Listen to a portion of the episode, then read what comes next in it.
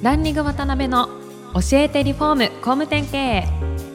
この番組はリフォーム工務店業界に特化した経営コンサルティング事業を手掛ける株式会社ランリングの代表渡辺翔一が住宅業界の経営者や幹部の方を毎回ゲストにお招きし業界のさまざまなことについてお聞きしていく番組です。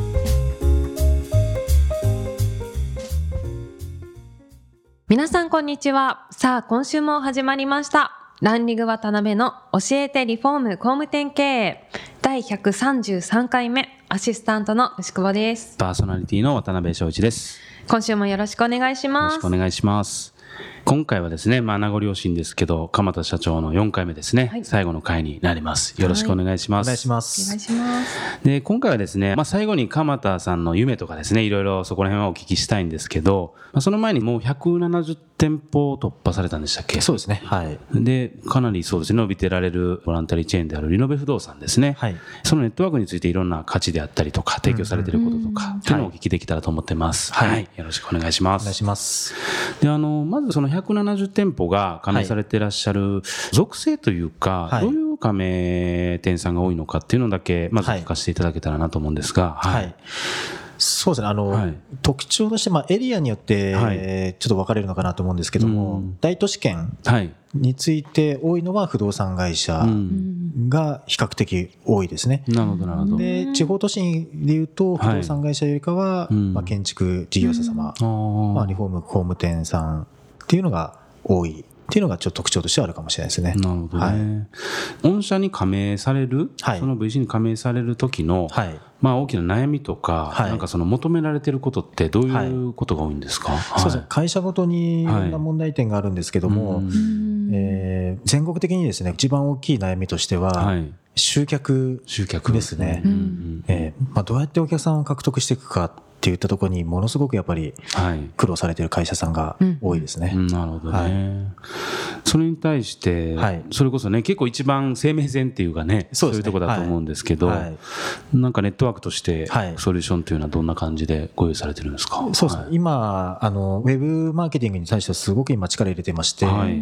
で今、社員60名ほどなんですけども、はい。まあ、今、2割ぐらいはですね IT マーケティングチームなんですね、人材が。そうなんですか。はい。へだから、それだけのまあエンジニアとかですね、うんもうどんどん今採用してまして。で僕たちでリノベ不動産 .com っていうあのはいサイトがあるんですけどなるほも、ど、なるほど。もうそこで全国の中古買ってリノベーションしたいっていうお客様ユーザーをどんどんどんどんこう集めていって、うんでそれを地域ごとに加盟店さんにまあ実弾のお客さんを送客していくっていううんあのことをやってます。なるほどね。はいそしたらこうそこの集客価値っていうのは本部としてどんどんこれから強めてそうですね。っていう。はい。あとはその入られるお客さんで今までワンストップやられたことがないとか、はい。イノベーションそんなに大型の、はい。いうのをやったことないっていうお客さんに対しては、はい。うんそういうツールであったり施工事例であったりそうですね。提供もされてるっていう感じそうですね。ね。もう何かを提供するっていうよりかは、はい。事業全般をサポートできるもの、まあ実際僕たちが直営事業でやってるので、あええ。そ。あのそこで必要なことっていうのは、もう集客から営業から営業ツールから、えパッケージ商品から、うんえ建材のセレクトから、確かに確かに。えもうすべてが必要になってくるので、はい。まあ、そこに対してはすべてのサポートっていうのが、えーできてます。まあ、特にこの、まずは入り口の集客、はいはいはい。えーここは今ものすごい力入れてるっていったところと、んまあ、営業のご支援と、はい。営業ツールなんかも定期的にもうブラッシュアップしてるので。もうやっぱ1年前に使っているものと今、やっぱ全然変わってきてますし、また建材、パッケージの商品なんかも、うん。まあ、どんどんやっぱ変わっていくので、まあ、そういったものだったり、まあ、ちょっと特殊な建材を使うことが多いので、まあ、そういったものも、どんどん建材の提供なんかもさせていただいたり、なるほどね。はい。えそっかそっか。ご自身でうまいこと行かれたようなことを、はい。もう本当にいろいろ皆さんに提供してそうですねっていう感じなんですね。もう全部フルオープンにしてますね、だから。はい。ごい。はい。なるほどね。どちらかちょっと拝見したんですが、はい。そういう加盟店さんを今後はい。受注1万件、将来的にはですね。はい。1000店舗みたいなビジョン、はい。やっぱりそういうふうに大きくすることによって何が起こってくるんですかね、その、はい。鎌田さんがね。ははい。い。そうですね。近い将来で言うと、まあ、2021年には1万件やっていこうっていう、なるほど。まあ、中で、はい。まあ、その先数年の中では、もう3万件、4万件、5万件と取っていきたいなと思うんですけども、うんまあ、ある程度、中古住宅も今、23万件流通しているものから、2030年にはまあはい。34万件まで拡大していくっていう中で、多分3万件、4万件っていはい。うものになっていくと、まあ、そのマーケットシェらの中で、まあ、10%ぐらい、うん。もうリノベ不動産で集合住宅を動かしていくっていう、まあ、このインパクトっていうのは相当な大きいえー大きいものになってくると思いますし、うん。もうスケールっていう意味での、うん。まあ、本当に一社単独ではできないことっていったところができると思いますし、それだけのこうマーケットの中での存在感が出てくると、はい。もう日本のユーザーのこう、まあ、暮らし方の変革っていったところに、本当にリアルに直結していくんじゃないのかなっていうふうに思ってます。うんうん。で、なんでしょう、こうよくあのワンストップなので、不動産と建築が融合ってやるんですけども、まあ、そもそもなんかこの不動産業界とか、はい。まあ、建築業界っていうか、うんうん。まあ、リフォーム業界とかも含めて、あのなんとか業界っていうのは、こはい。の業界側の勝手な都合でつけた名前でしかないと思っているので、まあ、お客様が何を求めているのかっていったときに、別に不動産業界だからとか、何々業界だからっていうのはあんま関係ないので、はい。やっぱこう暮らしの質を本当にもう大人たちがめちゃめちゃ子供のようにこうはしゃいで暮らすことができるような暮らし方の提供っていうことで考えるとはい。リノベ不動産が提供している業界っていうのはうん。QOL を高める産業。QOL、はい。クオリティオブライフ。そうですね。はい。だ革命的なうん。まあ産業に変えていくっていうのがまあリノベ不動産が目指している世界っていうのがあるのでうん。まあ一つその分かりやすいところで言うと、まあ、2021年には1万件を動かしていく、うん。まあ、それからもう数万件っていった単位で日本の暮らしを変えていきたいってっていうのはすごく思っているところですね。はい。どうですか？お父さんが子供のように毎日はしゃいでる様子はどうですか？でもなんか もう自分がお父さんのイメージってなんかなんでしょうか一般的に言うともう疲れて家に帰ってくるっていうなんかそういうイメージあるじゃないですか。確かに。なんかこうため息ついてね。そうそうはい。いやもうさっきからはい。普通にちゃんと働いてる人っていう風に見えなくってどうも、なん久保田さんが？真面目な話がなかなか入ってこない。入ってこないんですよ。なんかサーファーサッカー部みたいなイメージ茶もテキーラみたいに見えてきますしワクワクとかっておっしゃってるのがちょっと意外でいいですよね。本当は言い方とってもいいか語弊があります。語弊があります。確かに。まあそれを本当にもっと大きな範囲で、はい。まあ、それこそ世界にも発信されていかれたいみたいなところはそうですね。ワクワクとしてのうん。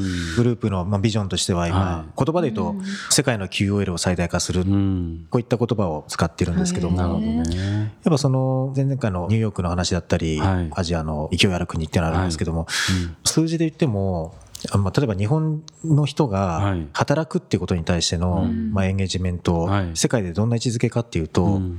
139カ国中のはい。132位なんですね。へえそうなんですか？ほぼほぼビリっていう状態だったりとか、はまあ、子供たちがこう大人を尊敬してるっていう、うん。世界の平均って75%なんですけど、日本って23%なんですよ。えガーンそうなんです供たちはもう大人を尊敬してるとか言ってくれないし、大人になりたくないっていう、だ働くっていうことに対してもネガティブなイメージしかないですよね。なん。なんかやっぱこういったところっていうのはやっぱすごくもう変えていきたいなと思いますし、もう早く大人になりたいなとか、うん。学校行ってる場合じゃなくて、もう早く働きたいとか、はい。まあまあそういうなんかかっこいい大人、キラキラ輝くような、そんな大人たちが増えていったらうん。素敵だなと思いますし、ん。リノベ不動産っていうネットワークの中で、はい。やっぱこう暮らしの質を高めることによって、まあそういったかっこいい大人たちが、うん。まあどんどん、まあそれはアプローチの仕方は住宅だけじゃなくて、暮らしっていったところの中でいろんなアプローチのしていきたいと思ってるんですけども、ね。はい。その中ではまあ日本が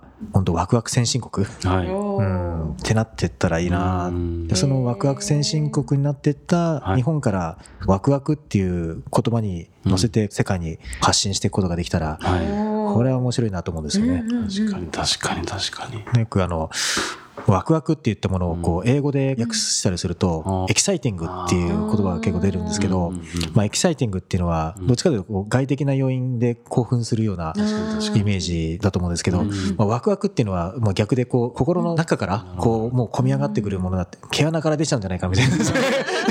まあそういうはい。まあ、そういうワクワクっていうものうん。を世界に発信して世界がワクワクっていったものがこれはいろんな事業を通して広げることができてたら、うん。まあ、これはなんかやりがいとしては、まあ、自分自身もすごく興奮できるなっていうふうには思ってるんですよね。確。かに確かに、はい。なんかね日本人のそれこそ可愛いとか、はい。そういうね、ええ言葉と同じようにね、はいワクワクが、そうですね。そこになればいいですよね、はい。うん。今あるんですか？実際ワクワクっていうのは、はい一般的なんですか？ではないですよね。あではないですね。ないですよね。ないですね。でもありそうですよね。ねワクワク言いやすいしね。はい。なるほどね。いやいや最後にはい。鎌田さんの夢という個人的な何か。はい。そのあたりが。まあ多分かなりね仕事とリンクされてるそうですね、まあ、今、はい。そうですね、まあ、宿坊さんからもね、うん。なんか仕事してる人には見えないみたいなのがありましたけど、まあこれがフラットな状態っていうかですね、自然体なんですよね。そうですね、はい。なんです、なんか仕事のための仕事とかん。じゃなくて、自分自身がもう本当興味ある、うん。自分自身がこう成したいっていうことが、まあ、それがみんな仕事として、まあ、なんか通用するようなことになっていったら、なるほどなるほど。本当に素敵だなと思うん。ですよね。僕も朝、電車に乗って通勤とかしてるんですけど、朝とかってこうこれから一日始まるぞっていう時で、まあ、自分自身はすごいテンション高く盛り上がりたい時なんですけども、まあ、そうじゃないじゃないですか結構環境がね。もうあ会社行くのに疲れてる人たちがいっぱいいるんじゃな。いですかね。そうですね。ああいうところがなんか、まあ、自分も子供いますけども、うん。まあ、子供たちがこう悩んでる時に、朝の、うん。もう通勤時間帯の大人たちが、うん。もう会社に向かう人たちの中に、うん。え行ってこいと。え行ってくればみんな何ちっぽけなことで考えてるんだと、っていう、まあ、気づきを与えるぐらいな、うん。やっぱそんな風な社会になってたら面白いなとかですね。うん。やっぱりこれだけこう IT、IoT、はい。まあ、AI 含めて、うん。そういった技術革新っていうのはどんどん進んでいくと思うんですけども、進めば進むほどなんか人間的なそもそもの価値っていったところっていうのは、はい。まあ、よりすごくもうフューチャーされるなっていうのは思ってまして、よりこう人間臭さっていうか、そういったものっていうのはすごく大事になるんじゃないのかなと思うんですよね。そうですね。うんそっか人間が人間らしいとこにだけフォーカスできるっていうね、はい仕組みですもんね。そうですね。ははいなるほどうね。んどうですか、牛久保さん。4回通じて。はあ なんかもうワクワクがにじみ出た方なんだっていうのが毛穴からワクワクがね。毛穴からワクワク が出てます、ねえそれがお話を聞いてすごく伝わってきました、どっから目線で言ってるんですか？ね。いつもすごい高いところから来ます。上から目線素晴らしいですね、はい、素晴らしいです。はい、はいありがとうございます。ありがとうございますはいそしたら、まあ、4回、ちょっと名残惜しいですが。はいはい。それではそろそろお時間が来てしまいました。